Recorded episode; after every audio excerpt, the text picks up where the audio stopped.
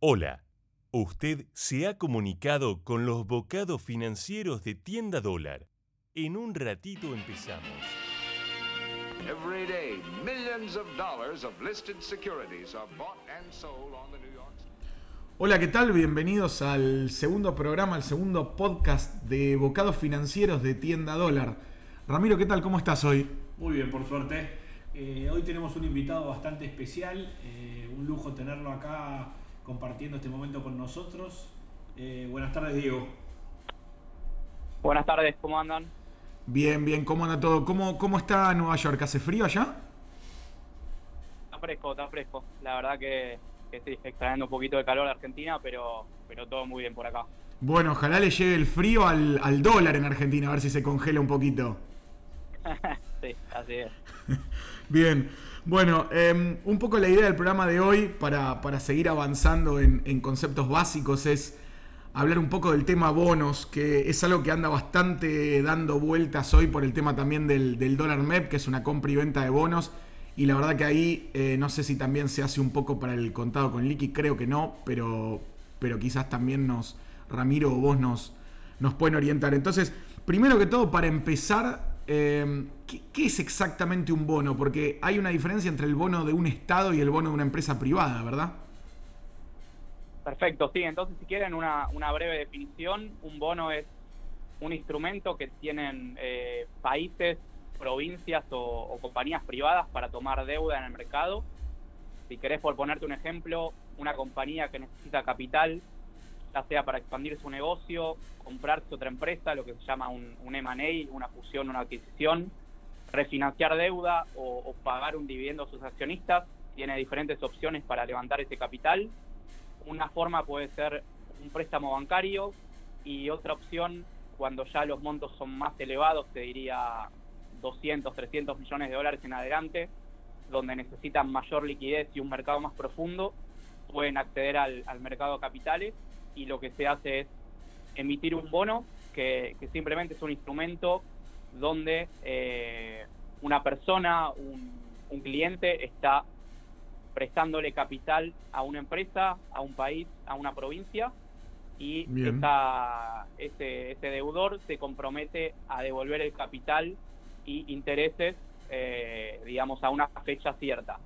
Un bono, okay. si querés, a diferencia de una acción, lo conoce como, como renta fija, es decir, sí. que el que compra el bono conoce cuándo va a cobrar el capital y los intereses.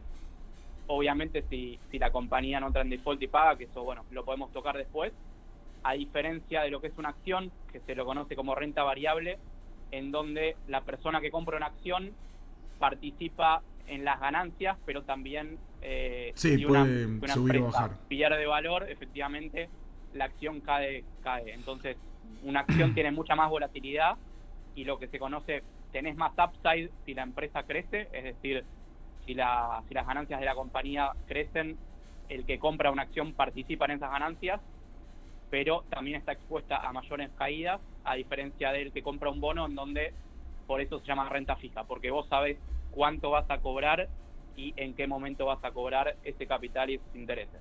Bien, yo, yo tenía una pregunta respecto a eso. Eh, cuando una empresa o un país deciden sacar un bono, eh, los quienes lo compran, digamos, quienes le prestan la, la, plata al país o a la empresa, al principio suelen ser bancos antes de que el bono salga a, cotizar, ¿verdad? Sí, mirá, si querés el, proceso un poco contándote así a, mayores rasgos, lo que se llama el mercado primario es efectivamente la primera emisión y cómo funciona el proceso cuando un país o, o una compañía quiere salir a, a, tomar deuda en el mercado, si estamos hablando de bonos, a emitir un bono, lo que hace es contratar a un banco de inversión, que puede ser de los grandes nombres JP Morgan, Goldman Sachs, eh, HSBC, Morgan Stanley, un montón de bancos de inversión que hay, sí. que ayuda al país o a la empresa a estructurar esa emisión y, digamos, a venderle eh, ese bono a, al mercado.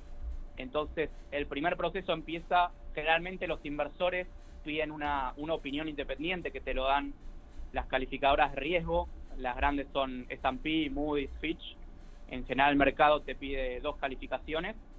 Entonces lo que hace esa compañía, por ejemplo, es eh, hacer una reunión con la calificadora donde le presentan a la compañía, le presentan, digamos, por qué quiere emitir un bono, cuáles son sus proyecciones de largo plazo a nivel financiero, a nivel de la industria. Digamos, lo que hace la, compañía es venderle a la calificadora por qué la, compañía es la mejor del mundo y, y va a poder repagar esa deuda.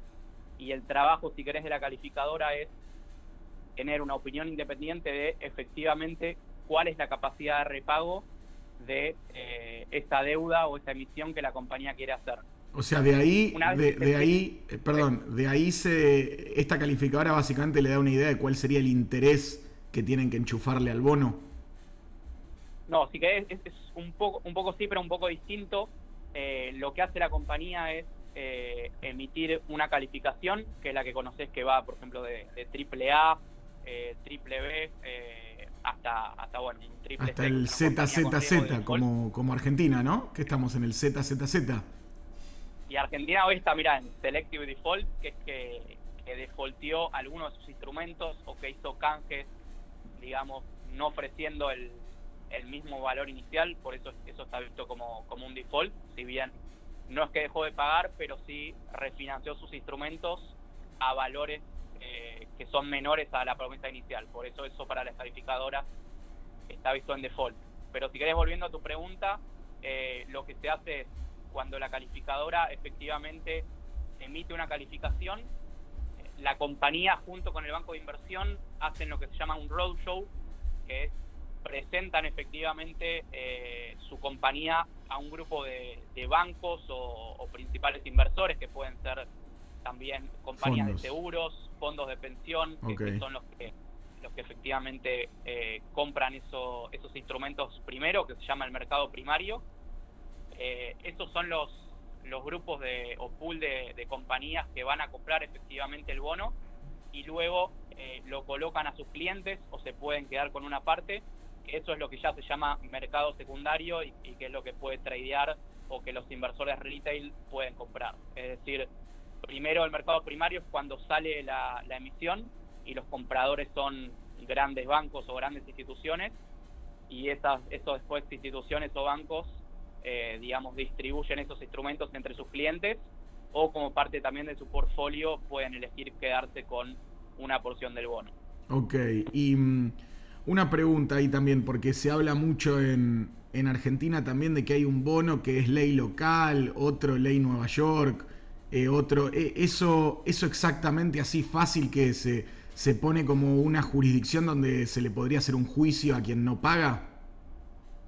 Efectivamente, vos podés tener un mismo bono, un mismo instrumento que se emita bajo ley local, es decir, bajo ley argentina o bajo ley Nueva York, y eso va a definir la jurisdicción donde, por ejemplo, ante un cambio en las condiciones del bono o ante un default, se vaya a desarrollar la demanda judicial por parte de los acreedores. Entonces, si querés, yendo al caso argentino, eh, los bonos emitidos bajo ley argentina, el gobierno o a través del Congreso, por ejemplo, si, el gobierno tiene mayoría, puede rápidamente cambiar las condiciones del bono. Cuando es un bono bajo ley Nueva York, eh, es un poco más difícil o, tenés que litigar en el mercado internacional si es que si es que los acreedores no aceptan el canje o, no aceptan el cambio en las condiciones. Claro, la, gran, la, gran griesa. La gran griesa, efectivamente. Entonces, eh, el famoso caso Griesa era por eso. Era por bonos que tenían jurisdicción en Nueva York, el famoso el famoso fondo buitre o, los holdouts que fueron los que eligieron no acceder al canje y eligieron litigar en Nueva York. Entonces por eso vos podés ver que un mismo bono puede tener un precio distinto, es decir, un bono ley Nueva York puede cotizar mejor que un bono ley Argentina porque efectivamente el inversor se siente más protegido si su bono, eh, digamos, se dirime en, un juzgado de Nueva York frente a, un juzgado en, Argentina. Clarísimo. Eh, yo tengo otra pregunta, Diego. Eh, respecto a Argentina, que puntualmente tiene la, la costumbre de emitir deuda en dólares, ¿Por qué, tenemos la necesidad de emitir deuda en dólares si no podemos emitirlo básicamente todo en pesos con lo que eso implica?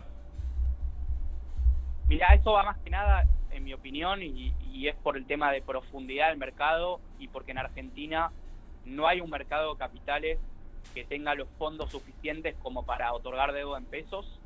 Eh, si querés lo podemos comparar con Chile, donde Chile, por ejemplo, sí puede emitir gran cantidad de deuda en, moneda chilena o en UEFs, que es la moneda chilena eh, atada a la inflación.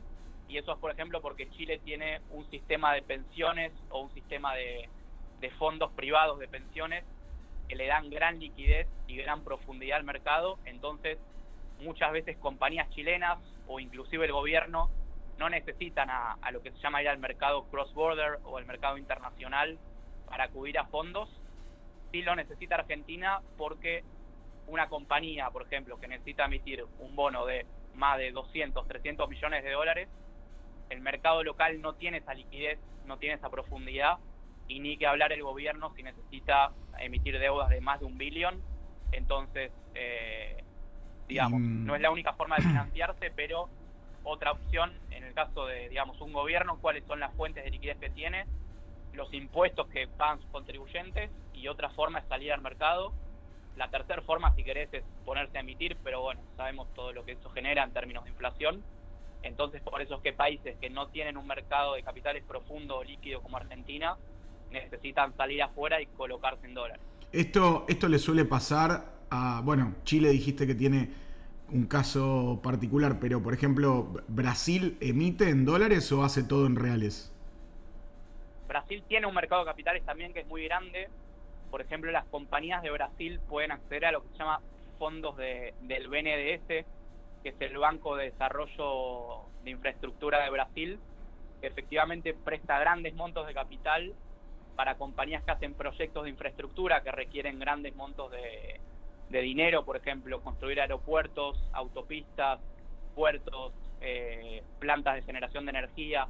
Entonces Brasil sí tiene un mercado más, más profundo eh, y sí hay compañías que pueden emitir deuda en reales, sobre todo porque cuentan con el apoyo de, de BNDES, que es, una, es un banco financiado por, por el gobierno local que otorga préstamos en reales. Lamentablemente en Argentina no tenemos todavía este tipo de instituciones, entonces es por eso que las compañías necesitan salir afuera a financiarse, pero bueno, compañías que, que facturan en pesos o en moneda local y tienen deuda en dólares, es un peligro. súper descalzados y, sabemos lo que pasa cuando, cuando hay una devaluación, por ejemplo.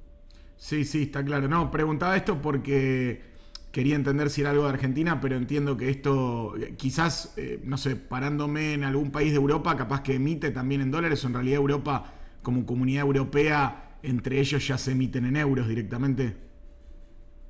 Sí, podés tener a una compañía europea que emita eh, en dólares, pero más en general emiten en euros porque no tienen la necesidad de, buscar dólares. Lo mismo, por ejemplo, compañías canadienses que también tienen un mercado de capitales y, y fondos de capitalización o fondos de pensión muy grandes, emiten también en dólar canadiense. Entonces te diría que pasa más por el tamaño y la profundidad del mercado local que haga que una compañía tenga o no la necesidad de salir afuera y, descalzar su, deuda con sus ingresos. Perfecto. Bueno, em, creo que fue clarísimo. Me parece que estuvo todo muy bien. Te agradezco muchísimo el, tiempo y esperemos que de acá a un par de semanas el mercado de capitales argentino levante y se puedan empezar a emitir una buena cantidad de deudas en pesos. Así es, así es. Lo veo un poquito lejano, pero, pero sí, eso es lo, lo que nos gustaría a todos bueno, Diego, muchas gracias por el tiempo y esperamos contactarte nuevamente en el futuro. Dale, un gusto y cuando quieran. Un abrazo. Abrazo grande. Bueno, y así termina entonces el, último, el, último no, sino que el segundo programa de bocados financieros de, Tienda Dólar. Y a ver si nosotros emitimos un, un bonito en alguna moneda. Qué lindo sería. No, en dólares creo que no, porque sería muy riesgoso, pero, pero bueno, en alguna moneda diferente, ¿no? Sería glorioso. Bueno, un abrazo para todos.